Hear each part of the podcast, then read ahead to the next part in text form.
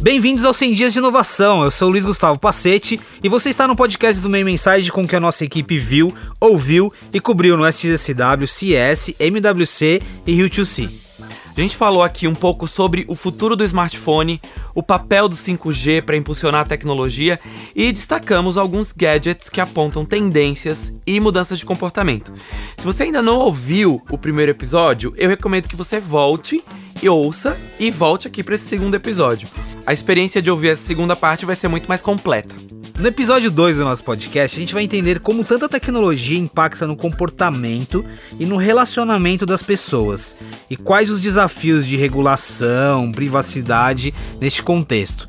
Vamos falar sobre tecnologia sim, mas vamos falar também sobre saúde, comportamento humano e o desafio das empresas de tecnologia de se enquadrarem nas regras. Aqui Jason Birmingham falando de São Paulo, mas eu queria falar um pouco sobre South by Southwest. Eu estava lá com minha esposa Simone Clias e a gente sempre vai para esse festival, o terceiro ano que a gente vai, é, para estudar voz como interface. Só que esse ano eu fiz algo diferente. Eu estava no CES em janeiro e quando eu saí de lá, eu voltei para o Brasil me sentindo um pouco sobrecarregado, sentindo mal eu percebi que eu estava chegando num limite que eu não estava aguentando mais ficar o tempo todo olhando para uma tela. Eu passo meu dia, eu acordo de manhã, eu vejo meu celular. Eu trabalho, eu fico vendo a tela do meu computador. À noite, para descansar, eu posso ligar meu PS4 e jogar um pouco, ou de repente assistir uns seriados no Netflix. E antes de dormir, eu Vejo mais uma vez as mídias sociais e respondo alguns e-mails, desligo, vou dormir, daí um cliente me liga e fala, ah, tem que gravar uma coisa, daí eu ligo o estúdio para gravar em casa, gravo, edito e mando e durmo. Então eu passei 14 horas daquele dia, 16 horas olhando para uma tela. O South by Southwest, pela segunda vez, fez uma, uma feira de wellness, que é uma feira dedicada a bem-estar. E algumas coisas que eu vi lá que me chamam muita atenção é como a interação humana faz falta hoje em dia. Eu fiz duas coisas lá que me marcaram. A primeira coisa foi um exercício que eu fiz com um grupo de pessoas que uma pessoa sentou na minha frente. Ela contou uma história de dois minutos sobre a vida dela, uma coisa muito íntima dela, um problema que ela estava tendo. E meu papel era só, só ficar ouvindo ela. E depois de dois minutos, eu repeti a história dela para ela, sem falar nada de mim mesmo, só eu entendi que você falou e foi isso que você falou durante um minuto. Eu expliquei, é, basicamente repeti a história. Todo o grupo fez isso, eram vários pares, e isso mostrou a força hoje em dia do contato humano. Essa coisa de ouvir o outro, de você olhar no olho do outro Hoje em dia a gente está muito longe disso. Outra coisa que eu fiz que me interessou muito era um Wellness Circle, que era um grupo de pessoas, de 30 pessoas, que a gente ficou sentado num círculo, ouvindo as histórias dos outros. E tinha uma mulher ao meu lado que era uma empresária do sul do Brasil e uma super empresária. E ela estava falando da vida dela, da, das dificuldades dela como empresária no Brasil, como mãe, a relação que ela tem com a filha, as coisas humanas. Eu percebi que eu estava sentindo falta disso, essa olhar, essa coisa de conversar com as pessoas pessoalmente. E cada vez mais as pessoas estão sentindo falta disso.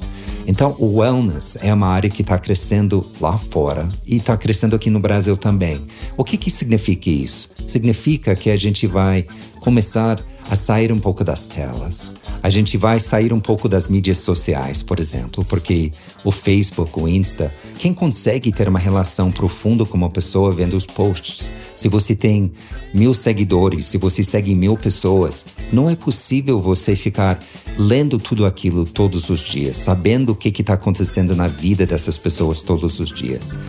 É mais negócio você não saber o que está acontecendo com uma pessoa e depois encontrar para tomar uma cerveja de repente, ou um café e, e conversar sobre aquilo que você anda fazendo. É realmente ouvir a pessoa. Também a, a questão de cuidar um pouco melhor do corpo, comer melhor, usar coisas naturais, fazer yoga, andar, é, meditar, tudo isso é, faz parte de uma nova onda que eu vi muito forte no South by Southwest, que eu espero que pegue, que continue. E aqui no Brasil, é, temos vários amigos que estão investindo nessa área, que é uma área que vai crescer aqui também. E vamos ver se isso leva a gente a ser um pouco mais humano e menos digitalizado, sabe? Essa experiência pessoal relatada pelo Jason no South by Southwest foi a de muitas pessoas que buscaram a desconexão. E mesmo num evento com tantas tecnologias e experiências e um olhar muito grande e forte para o futuro, foi possível encontrar, por exemplo, sessões de yoga e outras experiências centradas no lado humano espiritual. Desconexão, saúde mental, equilíbrio no consumo de tecnologia foram temas muito presentes no SSW, como a gente pode ver agora. Já na CS, a discussão foi, foi muito sobre devices e tecnologias. E aqui eles se complementam, porque um evento fala sobre o avanço das tecnologias, ele é muito tech, tech, tech, e o SSW, apesar de ter tecnologia, ele reflete muito sobre o comportamento humano e o impacto da tecnologia na nossa sociedade a psicoterapeuta Esther Perel, que é um dos grandes nomes né, que trataram desse assunto na edição desse ano.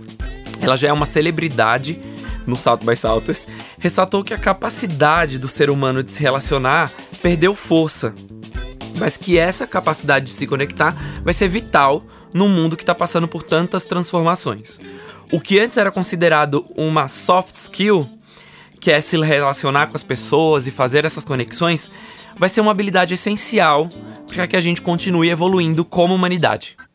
Em uma de suas falas, Perel disse que o exercício de exposição nas redes sociais teve um impacto direto nas frustrações e expectativas das pessoas. Redes sociais como o Facebook, por exemplo, estiveram nos últimos anos no centro de muitas discussões sobre privacidade e segurança de dados. Aliás, dados, biodados e privacidade é o tema do nosso próximo bloco, quando Isaac a gente vai começar a falar sobre mapeamento de DNA. Haverá uma corrida sem consentimento pelos nossos biodados. Máquinas e empresas de tecnologia vão minerar nossos biodados, refiná-los para ensinar sistemas e nos categorizar. O desafio será regulamentar essa área e definir parâmetros de segurança e ética. Essa frase que o Luiz falou agora é da Web, futurista que citamos lá no primeiro episódio do podcast. E aqui ela está reforçando a preocupação sobre o uso dos nossos dados e não mais os dados que a gente navega e que a gente dá para essas empresas no momento que a gente usa uma tecnologia, mas são os dados, os nossos dados biológicos, né? O próximo nível de metrificação. Aqui a gente está falando de batimentos cardíacos, passos que a gente dá e outros elementos que ainda estão sendo descobertos e que a tecnologia, essas grandes empresas vão ser capazes de metrificar. Quando nós falamos um pouco antes sobre o futuro do smartphone lá no primeiro episódio, a gente comentava um pouco sobre o smartphone se descentralizando, os wearables, todos os sistemas que passam a compor o nosso corpo e daí eles começam a gerar dados sobre nós. Mas vai muito além disso. Por exemplo, Isaac, você falou sobre ah, os batimentos cardíacos. É um tipo de métrica que o seu relógio inteligente pode detectar, por exemplo. Mas lá no SSW já se discutia, e isso tem muito a ver com essa fala da UM Web, sobre os dados genéticos, ah, o seu DNA, o mapeamento do seu DNA. E a Karina Balan, nossa repórter, que esteve no SSW, ela viveu ali uma experiência sobre mapeamento genético que ela conta agora pra gente como foi e coloca um pouco dessa experiência no contexto dessa fala da MWeb. A primeira coisa que eu acho legal falar é que a MWeb ela compila mais de 300 tendências de tecnologia de várias áreas. E, mas fazendo um recorte específico sobre tecnologia ligada à saúde, bem-estar, uma das reflexões mais interessantes que ela trouxe tem a ver com o uso de biodados, que são dados referentes à nossa constituição genética, e dados biométricos, que são dados que nos caracterizam física ou emocionalmente, né? Então, dados de reconhecimento facial, dados de reconhecimento de voz, entre outros. A Amy falou de dois movimentos principais que a gente tem visto. O primeiro tem a ver com o nosso poder de decisão sobre o nosso corpo e o nosso estilo de vida, que está cada vez mais amplificado por conta da tecnologia.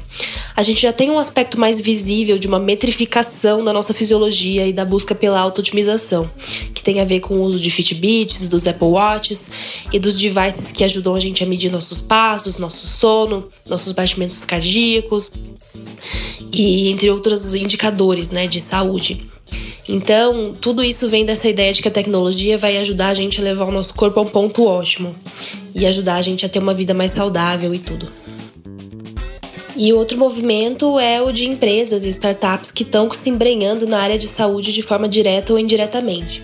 Eu tive a oportunidade, por exemplo, de fazer um teste de DNA lá no South by Southwest, no Trade Show. Então, tinha uma startup, a Origin, que tinha lá um posto de coleta de salivas, onde as pessoas faziam cadastro e escovavam um dente ali com um tubinho. Então, eles mandavam essas amostras para o laboratório deles e depois de duas semanas eu recebi um relatório online com informações sobre a minha composição genética, como ela influencia a minha força muscular, a minha facilidade para aprender idiomas e o meu ritmo de envelhecimento, por exemplo. Esse relatório também tinha informações sobre como eu poderia melhorar o meu estilo de vida, melhorar a minha qualidade de vida e como que essas minhas características genéticas se comparam à média da população mundial. Esse projeto da Origin ele é só um exemplo de como a gente pode cada vez mais acessar os nossos biodados individualmente. Então a gente já vê uma popularização desses serviços de reconhecimento genético e, e biológico. São serviços que estão ficando cada vez mais acessíveis ao consumidor final e ao mesmo tempo são serviços e são tecnologias que também atraem outras indústrias, né? Porque é, a M argumentou, por exemplo, que os dados de navegação e consumo que a gente tem hoje ampla, amplamente usados pela indústria, eles vão ser substituídos por esses biodados. Então, as empresas de bem de consumo tendem a usar esses, esses dados para indicar produtos, para oferecer serviços e tudo mais. E tudo isso traz uma questão ética, né? Ela não acredita mais nesse conceito de privacidade. Ela acha que é um conceito que vai se esvair, porque a integração dos nossos biodados com sistemas não vai ser mais uma escolha, vai ser algo onipresente em várias indústrias.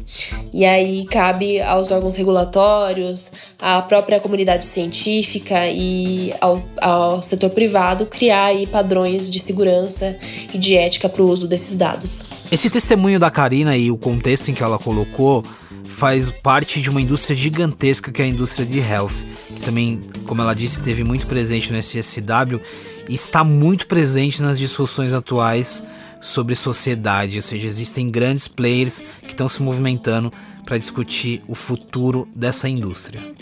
Nosso colunista Zé Roberto Pereira, CSO da Havas Health, também acompanhou esse assunto ao longo do South by Southwest 2019 e comenta tudo que ele viu.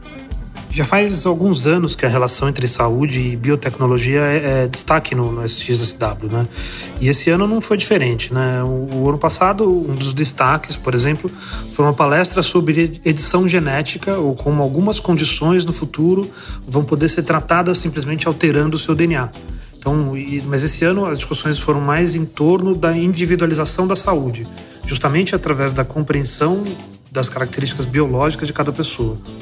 É mais ou menos assim. Hoje, os medicamentos, por exemplo, são testados em grupos de pessoas e produzem um resultado médio que comprova a sua eficácia. No futuro, conhecendo o seu DNA, seu histórico familiar, seu estilo de vida, vai ser possível desenvolver versões individualizadas de tratamento muito mais eficazes. Nessa linha da individualização, não só os tratamentos, mas também qualquer decisão de saúde vai poder ser personalizada, né? Isso já acontece em determinado nível quando você faz um exame de sangue, mas no futuro com o mapeamento genético você vai conseguir decidir até qual a sua melhor alimentação e quais decisões preventivas você precisa tomar com relação à sua saúde. Um dos destaques da feira desse ano foi justamente uma empresa japonesa que imprimia sushis em 3D. Então você ia lá, faz um teste de saliva e aí eles conseguem imprimir um sushi personalizado, não só a partir do seu gosto, mas também do que o seu corpo precisa. Indo mais para o lado estético, a L'Oréal também estava com um stand lá, mostrando um kit dermatológico que analisava a saúde da pele e sugeria a melhor combinação de produtos para cada pessoa. É, é, claro que muitas dessas coisas já existem a partir de exames de laboratórios. O, o lance aqui, legal, é que agora esses testes estão ficando cada vez mais acessíveis, permitindo que você faça isso em casa. Isso vai gerando um volume gigantesco de dados que permitem análises cada vez mais complexas e soluções cada vez mais precisas. Claro que o grande X aqui é a questão da privacidade desses dados, né? Tanto a empresa do DNA quanto a empresa do sushi passam a ter dados muito íntimos de cada pessoa. Isso pode ser usado tanto para o bem quanto para o mal. Muita discussão sobre isso ainda vai acontecer provavelmente. E lá estava rolando muita. E, mas a única certeza que surgiu foi justamente o que disse a Amy Webb: a privacidade morreu. Ficar discutindo como proteger sua privacidade parece cada vez mais utópico e sem sentido.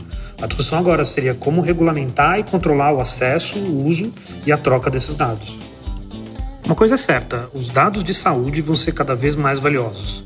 O palestrante usou até a comparação com o petróleo, a diferença de que é, é como se cada um de nós tivesse um poço de petróleo dentro de casa. Agora imagina ainda se esses dados gerassem riqueza para a sociedade, ao invés de uma companhia ou indivíduo.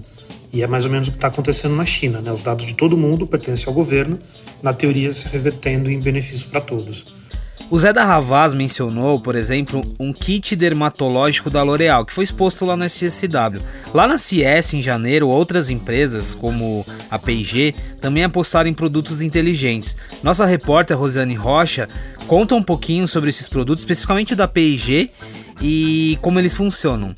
Tecnologia e inovação são tão importantes para a P&G que a companhia de bens de consumo participou da CES pela primeira vez este ano como expositora. Em um grande stand no Sands Expo, a companhia apresentou aos visitantes tecnologias disruptivas desenvolvidas para várias de suas marcas. Oral-B tinha uma escova de dentes que usa inteligência artificial e machine learning para mostrar no aplicativo os resultados da escovação e orientar o consumidor sobre como fazer isso corretamente. A Gillette apresentou um aparelho com lâminas aquecidas para melhorar o barbear, assim como opções personalizadas que o cliente poderia imprimir em 3D em poucos minutos numa loja.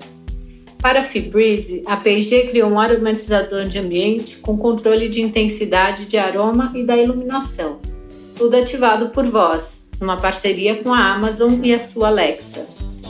Na área de beleza, que é uma frente de negócio muito relevante, a P&G apresentou o Opté, um produto inteligente que escaneia a pele, detecta qualquer imperfeição e aplica o produto somente nessas áreas e totalmente de acordo com o tom natural da pele. Já para a marca de dermocosméticos SK2, foi desenvolvido um equipamento que escaneia o rosto da pessoa, diz qual é a idade da pele versus a idade biológica e faz uma recomendação do produto mais adequado. A Catfish, presidente global de inovação da P&G, considera que investir em produtos inovadores faz com que o consumidor não queira voltar a outros que tenha experimentado antes. Esses produtos também são um caminho para abrir novas frentes de negócio para a empresa, nesse mundo em que físico e digital estão cada vez mais unidos. O exemplo da Karina, o que o Zé trouxe aqui em termos de perspectivas e o próprio exemplo do sushi, Isaac, que você acompanhou e retratou um pouco pra gente nas redes sociais do meio mensagem, é isso. Não, não é mais sobre proteger os dados. A discussão é sobre o uso que vai ser feito desses dados. E isso emenda numa outra discussão muito importante, que é o papel das empresas de tecnologia que hoje detêm muita informação, muito fluxo de conteúdo das pessoas. Se lá no início a gente já discutia o desafio de você regular o Facebook, o Google e todo o ecossistema digital, imagine agora quando você envolve dados genéticos de pessoas. No próximo bloco a gente fala sobre a perspectiva dessas empresas de tecnologia e redes sociais e como elas lidam com os nossos dados. O imediatismo, a busca pelo clique, a exposição excessiva, por muito tempo isso alimentou os negócios de grandes empresas e, de certa forma, ainda alimenta.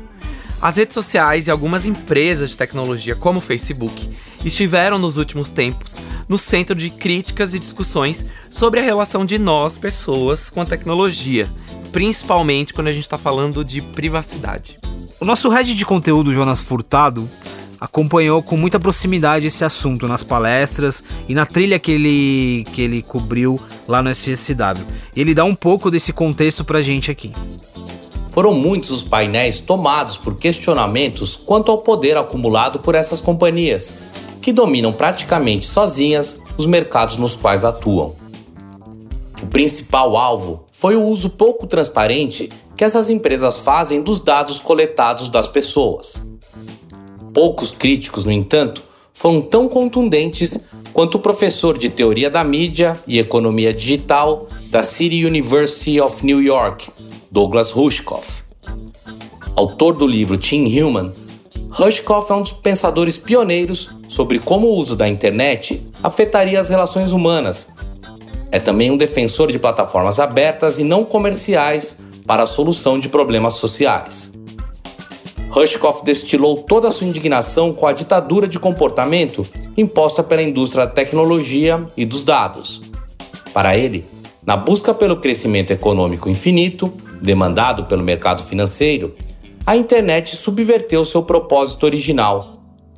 Em vez de criar tecnologia que as pessoas pudessem usar, o objetivo passou a ser aprimorar a tecnologia para usar as pessoas e servir ao mercado e seus acionistas.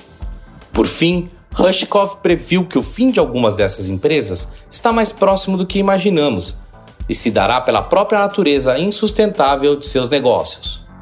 Quase todo o valor dessas empresas está baseado em dados, e dados são uma fonte primária para serviços de marketing e publicidade, atividades que respondem por não mais do que 4% da riqueza gerada por um país, afirmou Rushkoff, antes de arrematar. Em algum momento, a publicidade não será o bastante e algo terá que ser produzido e comercializado de verdade.